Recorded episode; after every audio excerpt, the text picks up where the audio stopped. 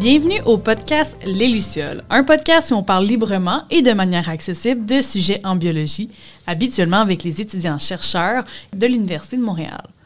Mon nom est Marie-Christine Lafrenière, étudiante au doctorat en biologie, et je suis votre animatrice pour cette série d'entrevues avec des femmes scientifiques incroyables qu'on a eu le plaisir de passer en entrevue pendant la nuit des chercheuses et des chercheurs.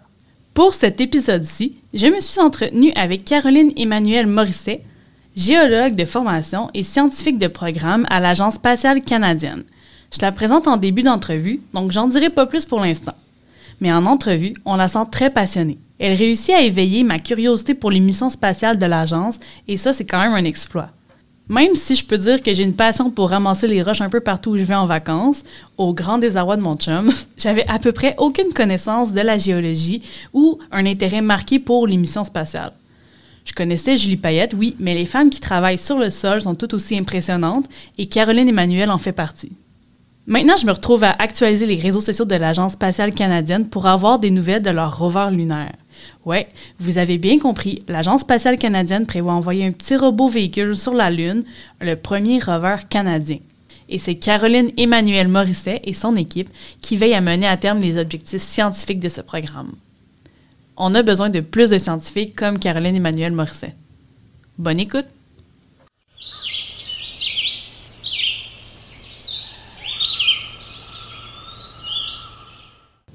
Caroline Emmanuel Morisset, bienvenue au podcast Les Lucioles. Merci.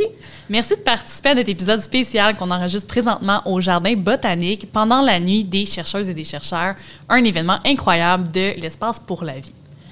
Je vais vous introduire rapidement pour qu'on passe aux questions ensuite. Donc, Caroline Emmanuel, vous êtes géologue de formation. Vous avez principalement travaillé sur la géologie de la Terre et de la Lune. Vous avez complété votre baccalauréat et votre maîtrise en géologie à l'UQAM et obtenu un doctorat spécialisé en géochimie à l'Université de Colombie-Britannique. Vous avez aussi fait un postdoctorat sur les échantillons lunaires du programme Apollo. Et vous avez œuvré dans une firme de génie conseil comme géochimiste pour estimer les impacts potentiels des résidus miniers. Présentement, vous êtes scientifique de programme à l'Agence spatiale canadienne et vous menez à terme les aspects scientifiques des divers programmes de l'agence, comme le programme d'accélération de l'exploration de la Lune et le projet de conservation de la portion canadienne de l'échantillon de la mission Osiris-Rex. Oui. Est-ce que j'ai oublié quelque chose? Non, je pense que ça fait le tour. Bon, on peut commencer tout de suite avec nos questions. Donc, est-ce que vous pouvez nous parler des objectifs de ces deux programmes-là que je viens de mentionner et de votre rôle? Euh, oui, donc euh, en particulier, euh, aujourd'hui, j'étais venue vraiment vous parler de notre programme d'accélération de l'exploration lunaire. Donc, le programme, c'est un programme qui dispose d'environ 150 millions de, de, dollars. Il a débuté à peu près quand je suis arrivée à l'agence il y a trois ans. donc, je le suis depuis, depuis pas mal le, le début. C'est vraiment pour soutenir le développement de technologies, pour qu'elles soient démontrées dans l'espace et puis pour réaliser des missions scientifiques. Puis donc, le programme a plusieurs volets. Donc, on a un volet contribution. Et puis, ces contributions-là veulent essayer d'aider des compagnies à développer leurs produits qui pourront un jour faire partie de la chaîne de commande de consommation pour la Lune. Ensuite, on voudrait aussi euh, supporter des compagnies à tester les technologies qu'ils développent là, à la surface de la Lune ou encore en orbite de la Lune. Donc, ça, c'est le volet contribution. Est-ce que c'est un partenariat avec des, des entreprises Oui, ça, c'est ben, c'est vraiment pour soutenir les entreprises bon. privées. Euh, donc, c'est pas tant un partenariat qu'eux soumettent leurs demandes et puis on les évalue, puis s'ils se qualifient, bien, on, on les supporte. Euh, ensuite, on a un volet subvention pour la recherche scientifique. Donc là, on va vraiment aider des chercheurs à poursuivre leur recherche sur euh, la science lunaire. Puis on a le dernier volet qui est euh, le volet mission scientifique. Mhm. Et puis, dans ces missions-là, ben, il y a une mission là, sur laquelle je travaille euh, très fort, qui est le, le but de la mission, c'est d'amener un rover, euh, donc de le développer, de le lancer et de l'opérer à la surface de la Lune. Est-ce que c'est un peu comme qu'est-ce qui vient d'être fait avec Mars et euh, Exactement. Donc, c'est un rover, là, pour les gens qui ne seraient pas au courant. Ouais. C'est- c'est euh, c'est un robot, dans le fond, qui est mobile, et qui peut contenir plusieurs instruments scientifiques qui vont être capables de prendre des mesures à la surface de la Lune.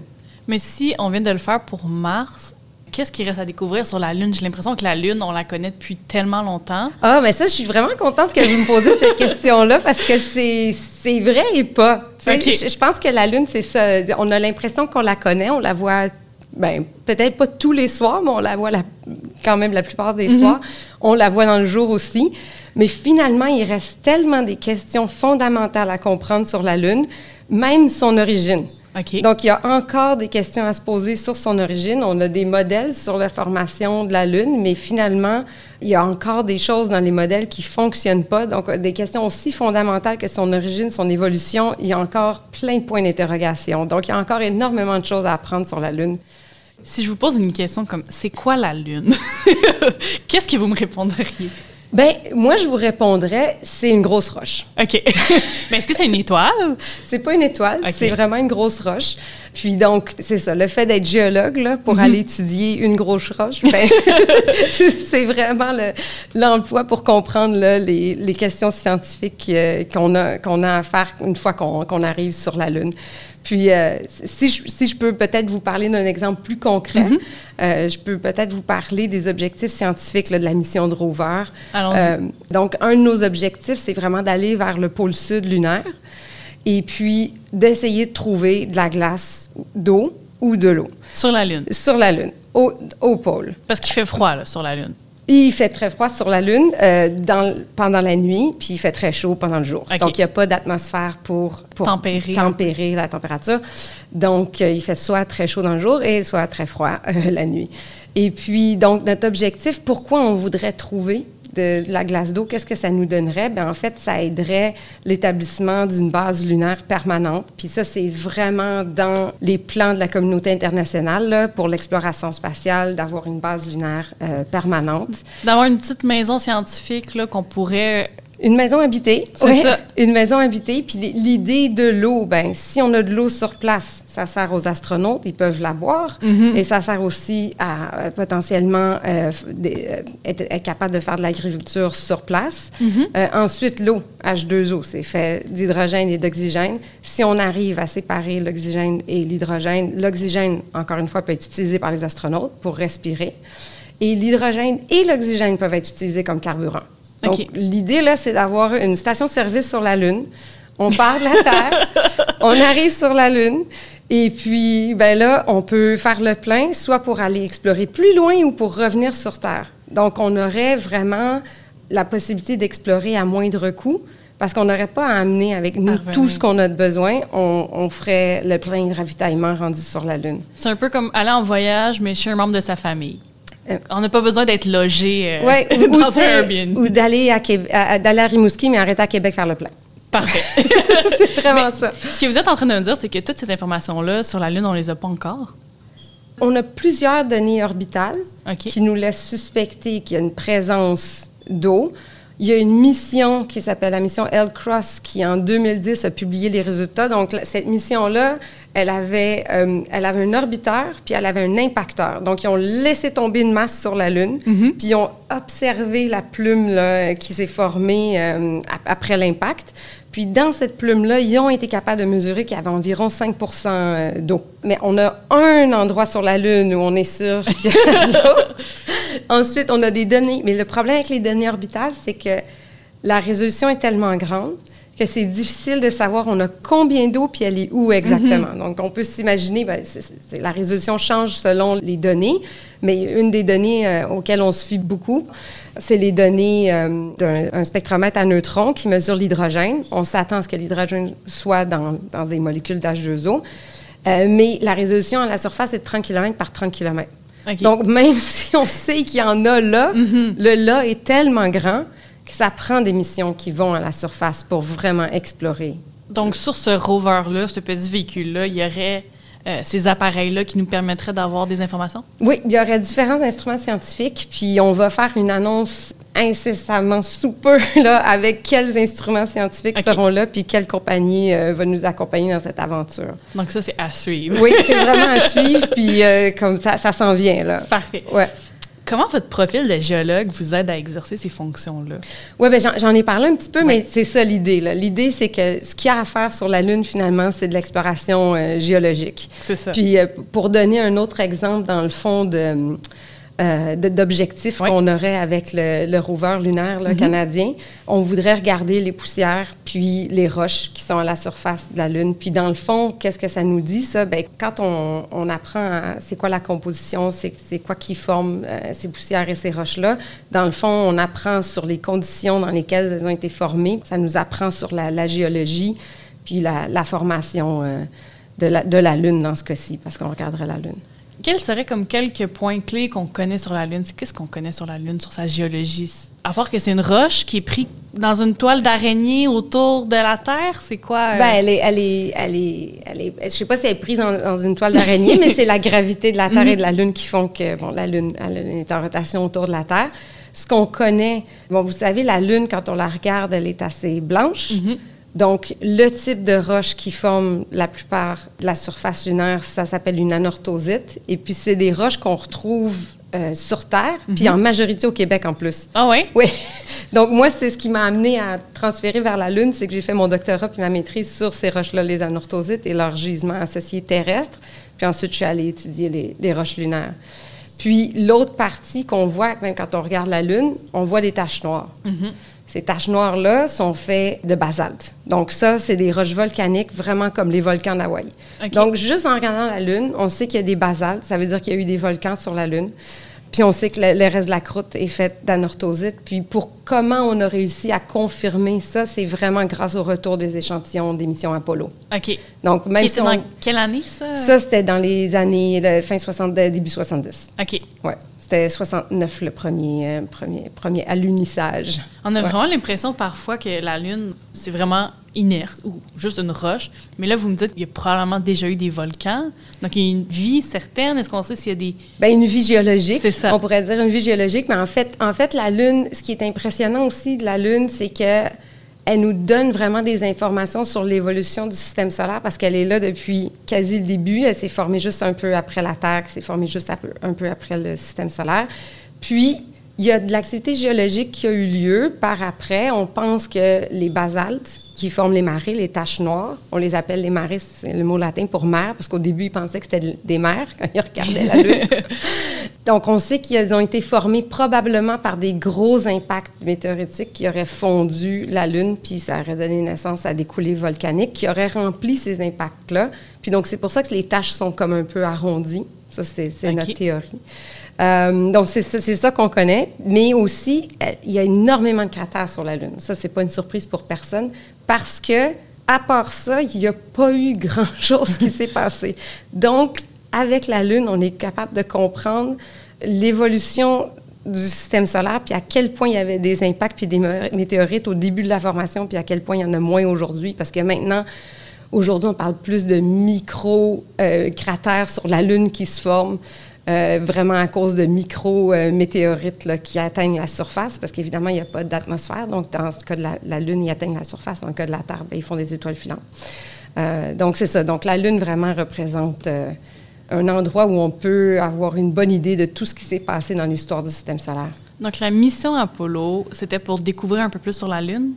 Oui, ben en fait, oui, oui, c'est ça. Puis c'était, c'est, super intéressant. En fait, il y avait eu vraiment une course entre les, entre les Américains et les Russes pour euh, la conquête de l'espace. Donc, ça faisait aussi partie, c'était aussi scientifique, aussi politique. C'est quand même un gros événement historique. Est-ce que c'est quelque chose qui vous, vous a motivé à vous intéresser à la géologie? À la géologie, probablement pas. Mais une fois que j'ai su que je pourrais avoir accès à des roches lunaires, ah ben là, c'est sûr que là, c'était Apollo, Apollo. c'est incroyable. Ils sont allés, ils ont ramené des roches de là-bas, là. Donc, Parce que ça, c'était votre, euh, votre postdoctorat. Mon postdoctorat, oui. Ouais. Super. Est-ce qu'il euh, y a des programmes à l'Agence spatiale canadienne qui vous ont mis particulièrement au défi ou sinon une réussite du programme dont vous êtes fier? Bien, en fait, euh, je reparlerai du rover encore. Allons-y. écoutez, c'est tellement un défi de tous les jours. Moi, c'est ce qui. C'est ben, pas seulement ça qui m'occupe, mais ça occupe une grande partie de, de mon temps. Et puis, je suis responsable, dans le fond, du retour scientifique de cette mission-là, s'assurer qu'on a le plus de science euh, qui va pouvoir être produite euh, avec les données collectées. Puis donc, concrètement, dans le fond, euh, ce dont je m'occupe, c'est j'écris les, euh, les, énoncés de travaux pour définir le travail qui doit être fait jusqu'au lancement, puis ensuite pendant les opérations. Puis ensuite, une fois que l'équipe scientifique va être mise en place, bien, je vais les suivre pour poursuivre le développement de, de la mission. Donc, c'est vraiment quand même un, un gros défi. Puis c'est la première fois qu'on fait ça au Canada, de faire un rover puis de l'envoyer sur la Lune. Au Canada? Oui, c'est la première fois qu'on fait ça. Donc, c'est vraiment un gros événement. C'est vraiment un gros défi. Euh, le rover va devoir résister à l'environnement lunaire. Puis l'environnement lunaire, c'est pas facile. Il y a énormément de poussières qui sont très fines et hyper abrasives à la surface de la Lune. Ces poussières-là pourraient vraiment endommager les mécanismes du rover. Donc, il va falloir que le rover survive à ça. Puis ça, c'est quelque chose qu'on a appris des missions Apollo. En fait, les astronautes, même si leur combinaison était faite étanche, la poussière réussissait quand même à entrer dans les combinaisons, puis ça les irritait complètement tellement c'est abrasif.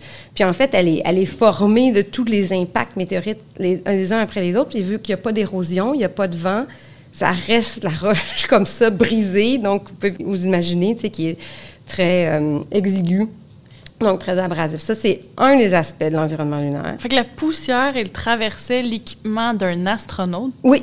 Elle arrivait là, au juin, là, elle arrivait à, à s'insérer. Euh, puis c'était ça, c'est ça, c'est une des choses, je sais, du côté euh, vol humain là, qui est très travaillé là, pour essayer d'améliorer vraiment ça ben, pour est-ce les que c'est ça, les équipements, est-ce qu'ils se sont améliorés depuis? J'imagine Ah, que ben oui. j'imagine, c'est pas mon domaine, là, les, les astronautes, mais tu sais, je- ça, ça fait quand même depuis les années 70 que les gens travaillent là-dessus. Mhm. Donc, euh, j'imagine que comme le reste, ça s'est amélioré beaucoup. Euh, D'autres choses sur l'environnement lunaire là, que le rover doit, euh, doit survivre, c'est les radiations très intenses, qu'il y a sur la Lune, beaucoup plus intenses que sur la Terre. Puis une chose que j'aimerais mentionner, c'est qu'on tient vraiment à ce que le rover survive une nuit lunaire. Mhm. Puis une nuit lunaire, là, ça dure 14 jours terrestres. Donc, c'est très, très long. Bien, c'est sûr qu'au pôle, là, il peut y avoir des variations. Ça peut être un peu plus court, un peu plus long. Mais la température est extrêmement froide. Donc, il n'y a pas d'atmosphère pour retenir l'énergie dégagée du soleil pendant le jour. Donc, Fait que a- pendant ces 14 jours-là, il fait froid ou il fait moins 220 degrés Celsius. Moins 220 au degrés pôle. Celsius. Au pôle. Oui, il peut y avoir des régions qui tombent jusqu'à moins 220 degrés Celsius. Donc, il faut que le rover survive pendant l'équivalent de plusieurs jours terrestres, des températures extrêmes. Donc, c'est ça, c'est vraiment un défi de tous les jours. C'est nous, ça nous passionne, puis on veut vraiment y arriver. On veut que ça soit un succès pour, euh, pour, pour nous, pour le Canada, puis pour, pour que tout le monde soit fier de cette Mhm. mission-là. C'est Ouais. clair. Puis j'imagine juste, c'est difficile de construire un robot pour survivre à cet environnement-là. Donc, Ouais. après s'installer là dans une, une espèce de, de- de maison scientifique, ça, ça va être un autre gros projet dans le futur. Oui, tout à fait. Parfait. Peut-être juste pour terminer, là, juste pour vous expliquer à quel point, euh, moi, ça me remplit de fierté quand même, là, cette mission-là. Puis, euh, tu sais, c'est, dans le fond, là, quand je regarde la, la lune le soir ou, ou dans le jour, puis je- j'essaie au- aussi toujours de la monter à mon garçon. Puis surtout quand elle est là dans le jour, parce qu'on a l'impression que- qu'elle n'est pas là, mais souvent elle est là. Puis, euh, tu sais, de me dire, là, je travaille sur une mission qui va envoyer quelque chose là, là, dans le ciel. Vraiment, ça, ça, ça me remplit de fierté, là. C'est Ouais. très compréhensible. Je pense pas qu'il y ait beaucoup de personnes qui peuvent dire des choses comme ça à leurs enfants. C'est très impressionnant, puis c'est contagieux aussi parce que j'ai le goût de travailler sur la lune aussi tout d'un coup. Ah, mais c'est ça. Oh, mais c'est ça que je veux. Je veux que, même si tout le monde peut pas travailler sur la Lune, tout le monde peut suivre les progrès de nos missions. Ça, c'est vraiment à la portée de tous. Puis on espère que les gens vont être aussi excités que nous, là. La parlons-en pendant qu'on y est, là, où qu'on peut suivre euh, la- les développements de la mission, les découvertes? Oui, c'est ça. Donc, nous, là, pour la mission du rover, on va essayer le plus possible de rendre euh, tout ce qu'on peut disponible au public à travers le site web de l'agence, euh, à travers euh, nos réseaux sociaux, que c'est euh, Twitter, euh, Instagram, Facebook, Facebook. les classiques. les classiques. Puis vraiment, pendant la mission comme telle aussi, on va essayer de faire vraiment notre possible d'envoyer les données le plus rapidement, celles qui peuvent être partagées, là, le plus rapidement pour que le grand public puisse vraiment euh, embarquer. Ben, je suis 100% certaine, je sais pas si on peut être plus certaine que ça, que le public va embarquer parce que c'est quand même quelque chose de très exceptionnel dans l'histoire du Canada que Ouais. notre premier rover soit en train d'être construit. Ouais. Donc, j'imagine pas la, la récolte de données qui va s'en suivre. Ouais. Donc- oui, puis les, les données là, collectées, l'idée, c'est qu'elles vont toutes être éventuellement partagées, puis Mhm. des chercheurs vont pouvoir continuer de les, les étudier pendant des années à venir. Ça va être des données publiques, Mhm. donc elles vont être libres d'accès à, à tous ceux qui veulent les étudier. On va certainement suivre cette mission-là. Puis, je vais mettre tous les liens euh, disponibles, les liens pour euh, rejoindre l'Agence spatiale canadienne dans la description de l'émission du podcast. Ouais. Maintenant, on va passer à la section Femmes et sciences Oui. parce que c'est la thématique de notre épisode spécial ici à la Nuit des chercheurs. Donc, la géologie et le domaine spatial, c'est quand même déjà deux domaines qui sont largement sous-représentés pour les femmes. En tout cas, d'un point de vue historique. Par exemple, on sait déjà qu'il y a très peu de femmes qui sont allées dans l'espace, peut-être moins de 10% Ma question, c'était est-ce que c'est toujours le cas? Ou est-ce que dans la face cachée de ces explorations spatiales, on retrouve plus de femmes ou quel rôle elles ont joué par le passé si elles étaient présentes ou même aujourd'hui?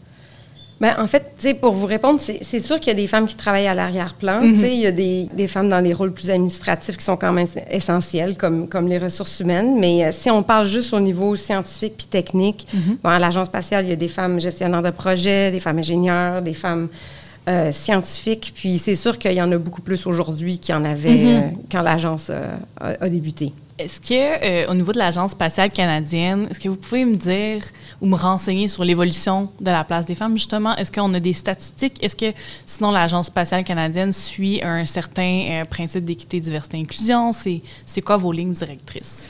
Oui, donc euh, dans le fond, depuis le début de l'Agence euh, spatiale canadienne, elle a ouverte en 1989, euh, la place des femmes a beaucoup évolué. C'est quand même très récent, hein, 89. Oui, ah oui, oui, non, c'est ça. C'est au Canada, c'est pour ça qu'on est si fiers de nos missions, parce qu'on arrive à accomplir beaucoup pour quand même Un très une institution assez, assez jeune.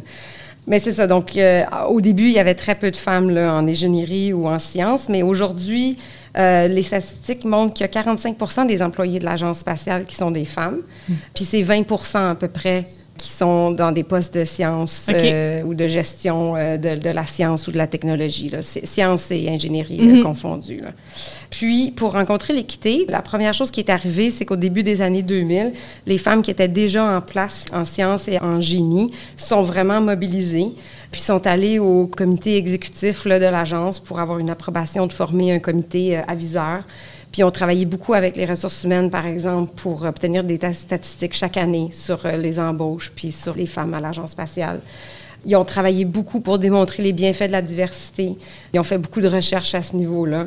Puis ils ont fait beaucoup de, de promotions, puis ils sont assurés d'être sur plusieurs euh, événements pour assurer leur visibilité, puis que tout le monde se rallie, dans le fond, à, à cette cause-là. C'est vraiment partie de l'interne. là. Oui, oui, mais aujourd'hui, c'est ça, le gouvernement fédéral, vraiment, aujourd'hui, a, développé des outils, donc, on- entre autres, qui permettent euh, aux employés qui puissent déclarer leur genre. Comme ça, il peut y avoir un suivi qui est fait à, à ce niveau-là.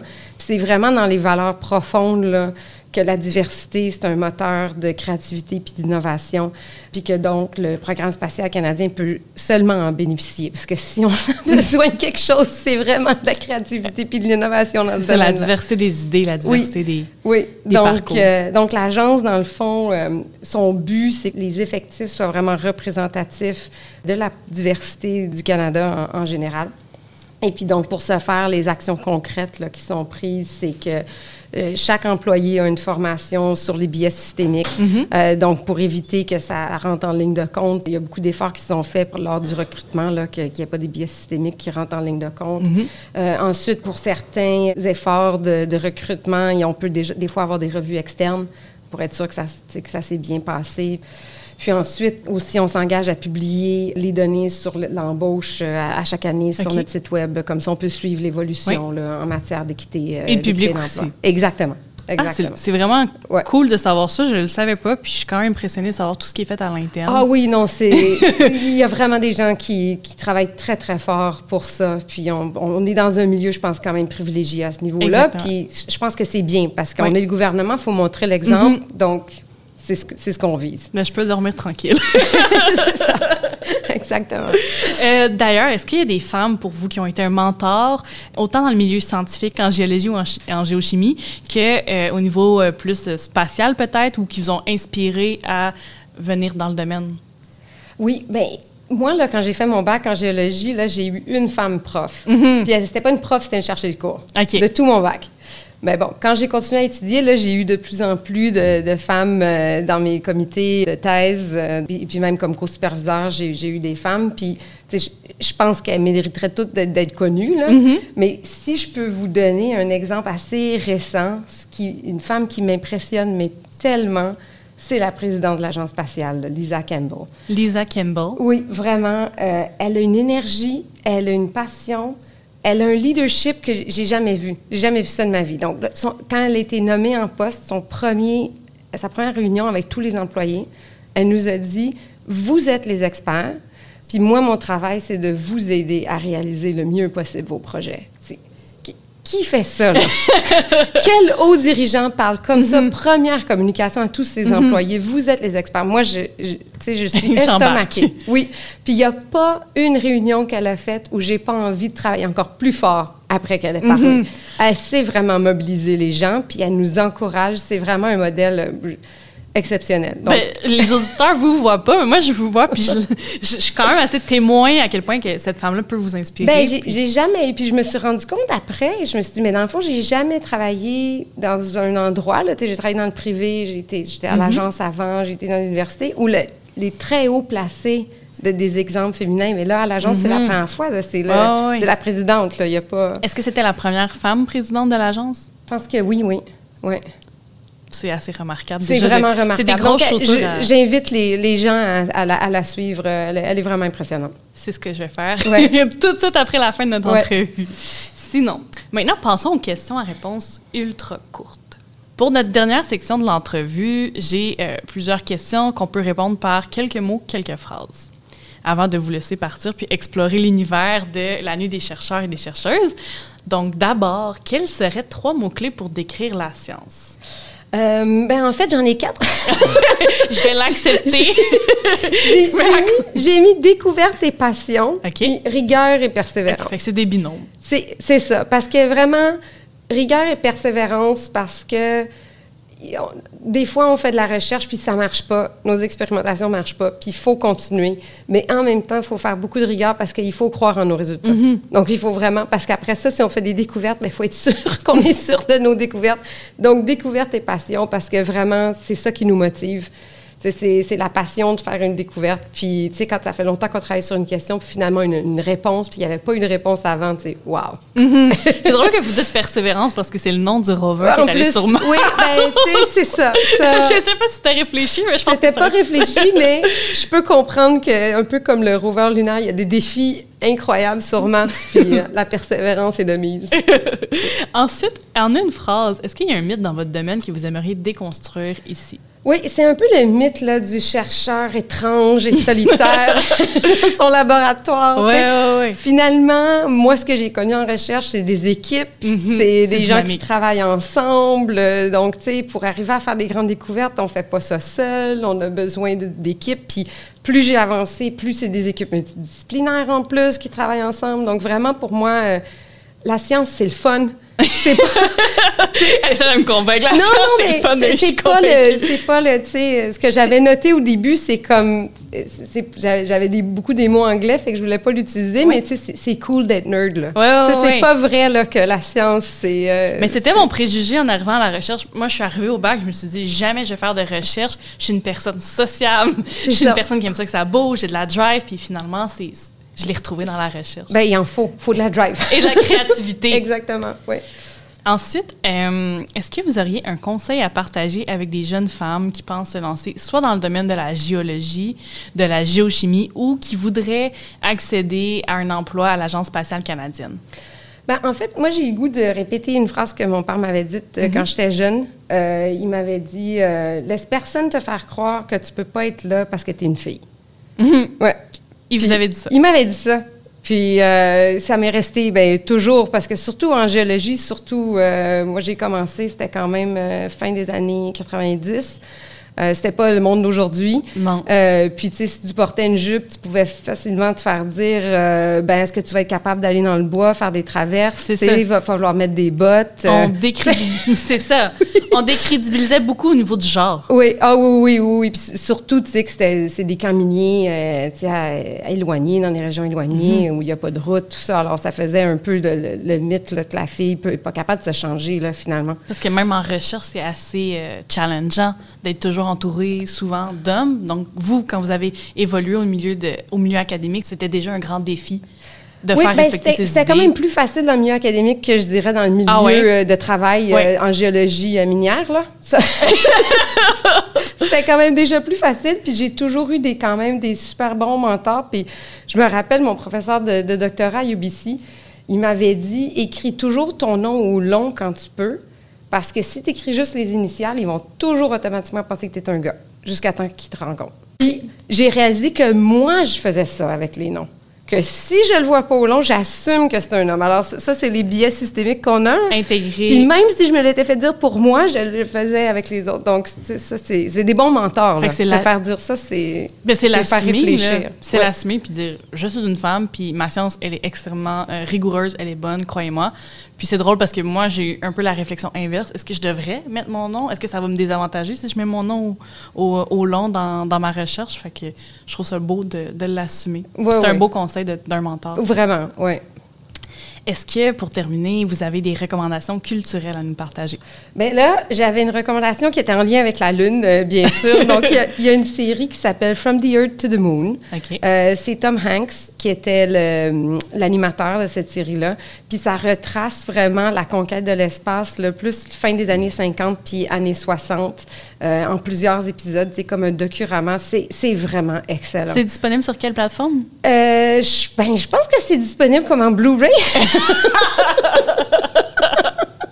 J'ai essayé de chercher. Mais les Blu-ray sont disponibles sur Amazon. Ok, c'est bon à savoir. sont disponibles. Fait que si, moi, j'ai encore, pardon, un lecteur Blu-ray.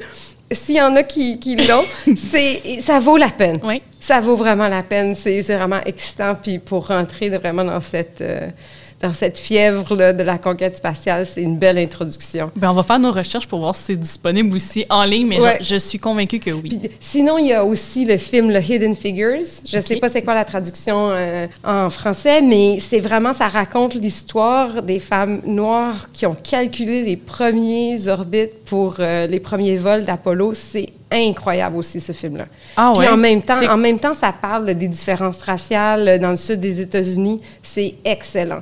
Ben, excellent, excellent. Mais merci pour ces belles recommandations culturelles-là. Les figures de l'ombre, c'est définitivement dans la liste des films que je vais regarder prochainement. Caroline Emmanuel Morisset, scientifique de programme à l'Agence spatiale canadienne, c'est tout le temps qu'on avait pour l'entrevue, mais merci énormément pour votre participation au podcast Luciole dans le cadre de la Nuit des chercheuses et des chercheurs de l'espace pour la vie. C'était vraiment un, un immense plaisir pour moi de parler avec vous du programme d'accélération et de l'exploration de la Lune. J'en ressors la tête dans les étoiles. Merci. Merci.